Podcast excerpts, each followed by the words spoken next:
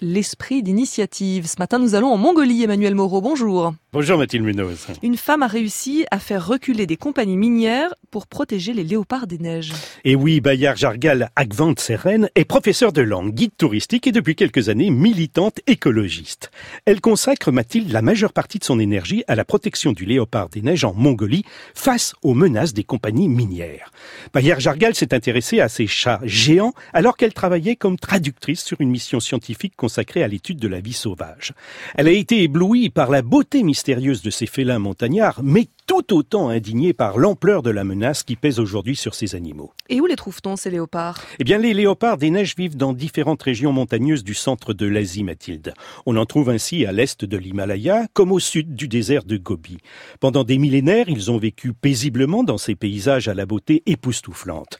Mais leur population a été décimée ces dernières années, notamment en raison de la destruction de leur habitat par des compagnies minières intéressées par le charbon, le cuivre et l'or qui abondent dans les sous-sol de la région.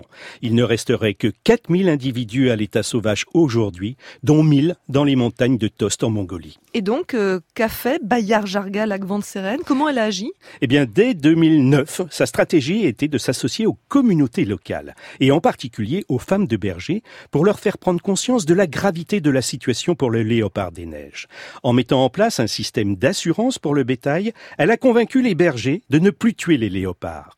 En 2016, elle a ensuite réussi à obtenir l'ouverture de la première réserve naturelle du pays, la réserve de Tost-Tozon-Bumba, qui s'étend aujourd'hui sur plus de 7000 kilomètres. Et son action, est-ce qu'elle a été reconnue par les autorités?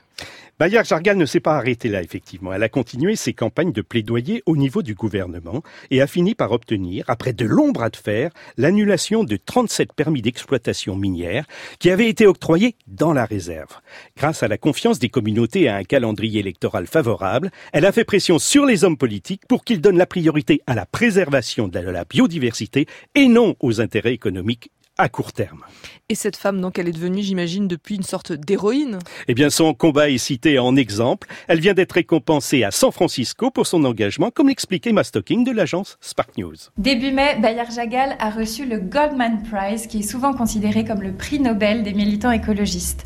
Parmi les lauréats, on compte aussi Anna Kolovitch-Lezoska, qui, elle, s'est battue pour protéger le lynx des Balkans en Macédoine, et la française Claire Nouvian, qui a réussi à obtenir l'interdiction du chalutage en eau profonde sur les eaux de l'Union européenne. C'est donc un prix qui récompense ces hommes et ces femmes qui risquent leur liberté pour protéger l'environnement.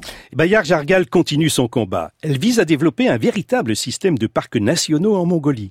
La réserve de Tostozon Bumba pourrait n'être que la première d'une longue série afin d'assurer aux léopards des neiges suffisamment d'espace, Mathilde, pour vivre tranquillement, loin de l'agitation humaine. C'était Emmanuel Moreau et sa chronique L'esprit d'initiative.